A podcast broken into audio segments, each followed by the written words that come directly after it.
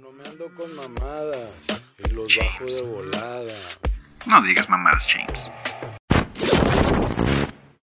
Ah, volvimos a No Digas Mamadas, James. Este podcast tan bonito que ya lo tenía abandonado desde hace meses.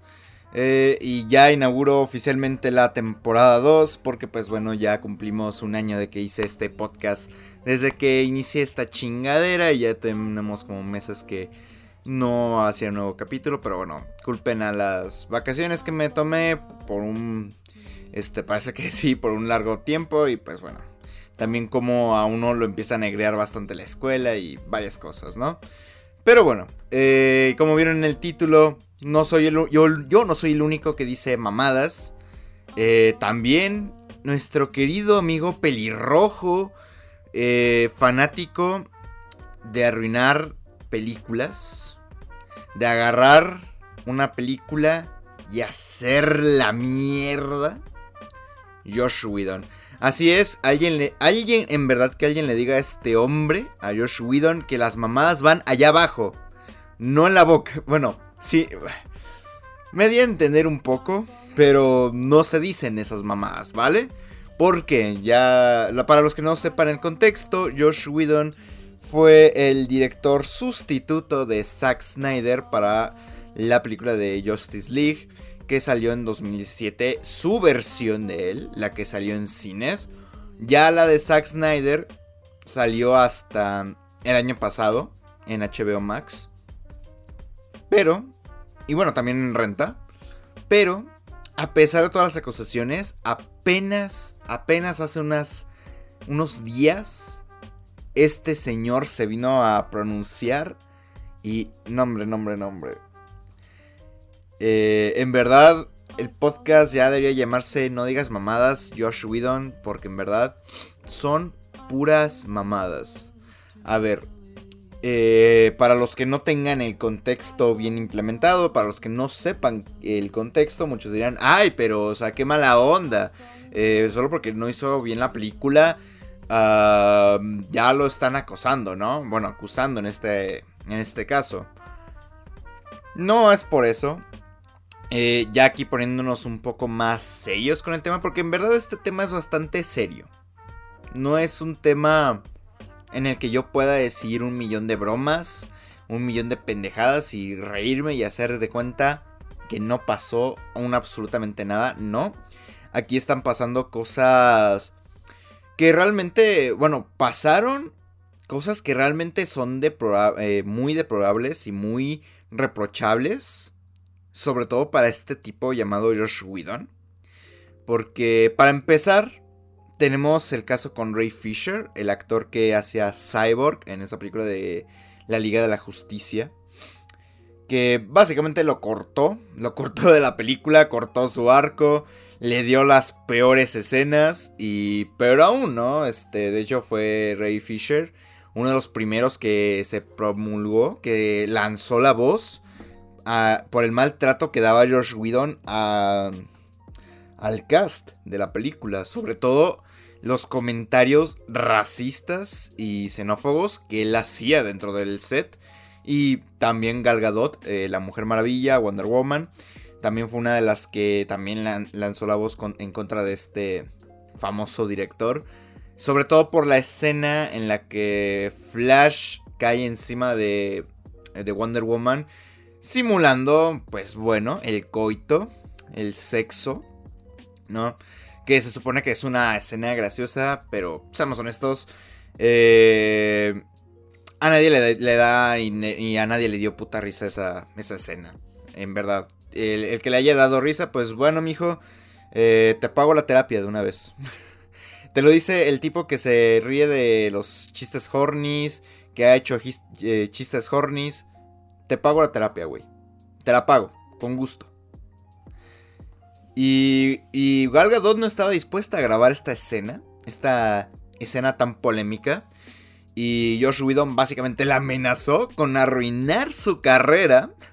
Miren nada más, no solo con decir, oh, eres pésima actriz, no, o sea, con arruinar su carrera por no querer grabar esa escena, al final optaron por poner una doble. De hecho, por eso que casi no se le ve. No, de hecho, nunca se ve el rostro de Gal Gadot. Pero imagínense, llegar al punto de amenazar a una actriz de arruinar su carrera. Eh, está bastante denso este pedo, ¿eh? O sea, básicamente eh, lo que fue el rodaje de Justice League eh, detrás de Josh Whedon, hubo racismo, xenofobia, maltrato, todo, todo lo malo que puede representar este mundo. Y entonces, ya después de que salió la película de Zack Snyder, la versión de Zack Snyder, nos dimos cuenta que si bien Ray Fisher no es para un Oscar, pero definitivamente el güey no es mal actor. Y era el corazón de la película. O sea, Cyborg básicamente era el protagonista de la versión de Zack Snyder de Justice League. Entonces ahí nos dimos cuenta que el problema no era eh, Ray Fisher, sino que el problema efectivamente era Josh Whedon como Warner Brothers. Warner Brothers, ¿por qué? Por permitir que esta chingadera llamada Justice League, como diría mi amigo Becerro, eh, saliera en cines. Y bueno, de Josh Whedon, por todo este ambiente tan tóxico que llevó al, a, la, a la producción de la película. Y bueno, con sus propias y amables palabras de este señor, básicamente eh, del medio Variety, él expresó que Ray Fisher era un mal actor y que Cyborg era el peor de todos los personajes de la película, que no tenía coherencia.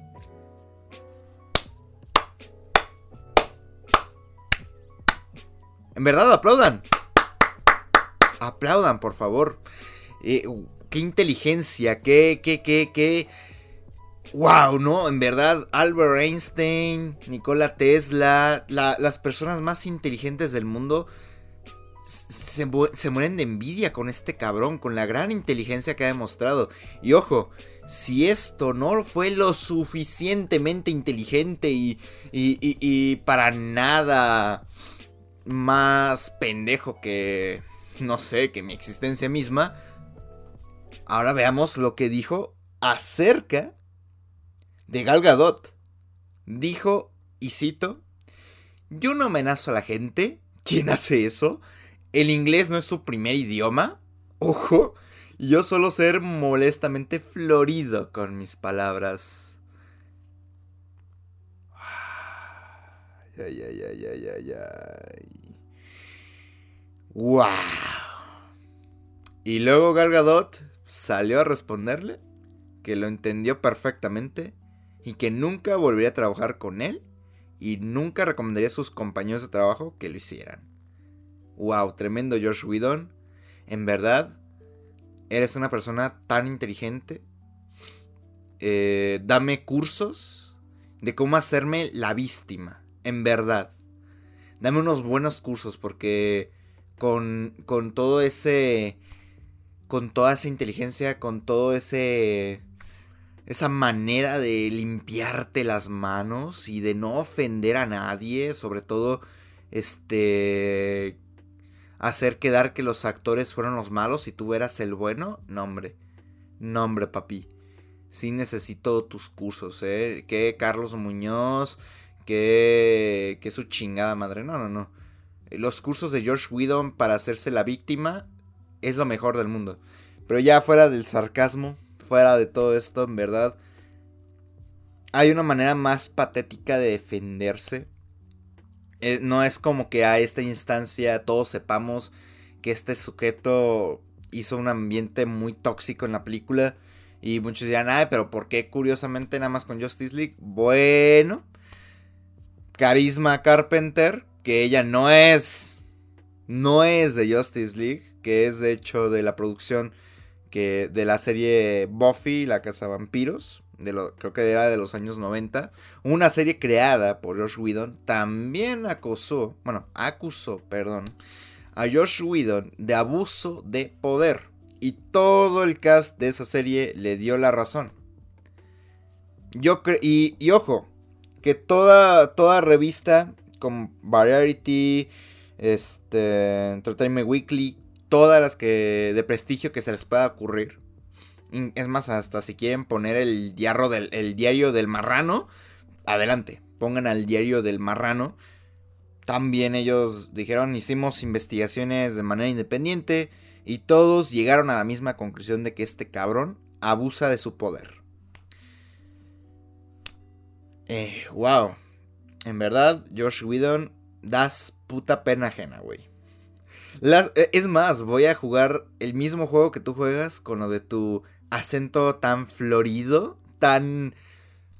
Wow, tan florido, tan dinámico, tan fluido del inglés. Yo voy a hacer mi español tan pitero y tan culero. Y espero que lo entiendas. Si no sabes español, lo entiendo, güey. Lo entiendo, pero en verdad, esta es una mamada, güey. Y te podías librar del pedo de una forma tan fácil, pero escogiste dar puta pena ajena. ¿Por qué? Porque perfectamente pudo haberse escudado de que, ay, Warner Brothers me metió en una presión de que ya sacáramos esta película lo más rápido posible y... Eh, la típica, ¿no? De, ah, es que eran cuatro horas de metraje y teníamos que reducirla a dos horas. Que yo ni siquiera la película duró dos horas, ¿eh? Duró como una hora con 40 minutos. Ni siquiera a las dos horas llegó. Eh, esto es reprochable. O sea, en verdad, yo espero que a George Whedon nunca lo contraten para ninguna película. En verdad, porque este tipo de situaciones no deben volver a ocurrir. Ahora, no es el primer director que abusa su poder. Yo creo que el más conocido que tenemos hoy en día eh, sobre abuso de poder, sobre literalmente eh, poner en riesgo la salud mental de tus actores es Stanley Kubrick. Pero la diferencia entre Stanley Kubrick y Josh Whedon es que Stanley Kubrick hacía peliculones, hacía arte, era una persona bastante mm, delicada, por así decirlo, bastante prestigiosa con cada detalle de sus películas. Ahora, ¿es correcto? No, no lo es. ¿Vale? No hay que confundir en hacer las cosas bien a abusar de tu poder. El problema con Josh Whedon, seamos honestos, Josh Whedon es un mal director. Es un mal director y luego, peor aún, abusando de su poder. Yo entiendo, y esto lo digo por experiencia ya con mi primer cortometraje, lo pueden ver en el canal El Paraíso del Cine, eh, se llama El Trato, ahí para quien quiera verlo está invitado a verlo. Eh, este, filmar un cortometraje o una película, me imagino sobre todo una película de esas proporciones tan grandes como es la Liga de Justicia, es algo muy, muy complicado. No es algo que si bien lo disfrutas, mm, espero que eh, más bien la gran mayoría de veces es así, pero sí llega a ser frustrante que por ejemplo tus actores no se aprendan sus diálogos y tienen que regrabar una y otra y otra vez la escena, problemas técnicos, pero yo creo que lo importante es el trato que tú le das a la gente, a lo que, al, que tú le, al que tú le das a tu equipo. Porque yo entiendo que se espera mucho cuando, cuando de la nada el audio ya no se escucha o de plano el audio se apagó. Eso fue algo que nos pasó en el cortometraje. Eh, literalmente se nos apagó el audio y teníamos que regrabar la escena justamente por problemas de audio ya sea que los actores se equivocaban, no recordaban bien sus diálogos. Eh, sí es una joda, sí es bastante molesto, pero yo creo que a final de cuentas es son cosas con las que tú... Eh, esto va más para los que quieren hacer películas o cortometrajes. Se los dice un novato, así que tampoco es que me tomen muy en cuenta. Pero siempre tienes que prever que ese tipo de situaciones técnicas van a ocurrir. Los accidentes, los errores van a ocurrir. No se te va a acabar el mundo. Yo entiendo que a veces la presión, sobre todo cuando un estudio te dice, ¿sabes qué? Eh, esto estamos en julio tienes que hacer tu propia versión hasta noviembre. Y una película, sobre todo esas proporciones, no es que se requieran a más dos meses. Hay veces que hay películas que se tardan hasta casi dos años en realizarse completamente, porque una cosa es la preproducción, el guion, ya luego la producción y la edición. De hecho, eh, es por eso que hasta hay películas que ya están completamente terminadas, literalmente un mes o días antes del estreno. O en el caso, por ejemplo, de la película de Cast, bueno, Cat, de los gatos estos. Cats fue terminada en edición, fue completamente terminada el mismo día de su estreno. Pero bueno, de esa película de Cats ya hablaremos después. La cuestión aquí es que independientemente, no creo que haya una excusa para maltratar hacia tus actores. No hay excusa para decirle a Gal Gadot, tu carrera va a valer verga si no haces esta escena claramente sexual. O decirle a Ray Fisher, literalmente cual, cada mamada, ¿no? Básicamente excluyéndolo del proyecto de Justice, League. Ahora, ¿con qué reflexión sería adecuada terminar este podcast? Yo creo que... Eh, hay que tener la fortaleza, hay que tener el valor de denunciar este tipo de conductas. En verdad. No, porque sinceramente a mí no se me hace justo que Josh Whedon, después de todo esto, básicamente el güey quedó impune. No, no le hicieron pagar daño por sus actores. Eh, no pagó cárcel. ¿No? O sea, el güey salió impune. Tan impune que hasta salió a decir estas pendejadas en una revista prestigiada en verdad. Este tipo de personas como Josh Whedon son las que no merecen dirigir. Y yo entiendo que a veces uno como director tienes que meter mano firme. Tampoco es que hay que ser siempre... Este... ¿Cómo, ¿Cómo decirse? Noble, ¿no? Más bien como siempre... Ay, no te preocupes, mijito. No, o sea, yo entiendo que a veces hay que ser de mano dura. Pero esa mano dura no tiene que llegar con amenazas no tiene que llegar con racismo, no tiene que llegar con xenofobia ni discriminación. Así que en verdad. Y esto no solo se aplica para el cine, se aplica para toda la vida. En verdad, denuncien. Denuncien este tipo de conductas, no callen la voz, no se dejen. Este ha sido el James en No digas mamadas, James. O mejor dicho, no digas mamadas, Josh Whedon. Y les dejo con esta reflexión.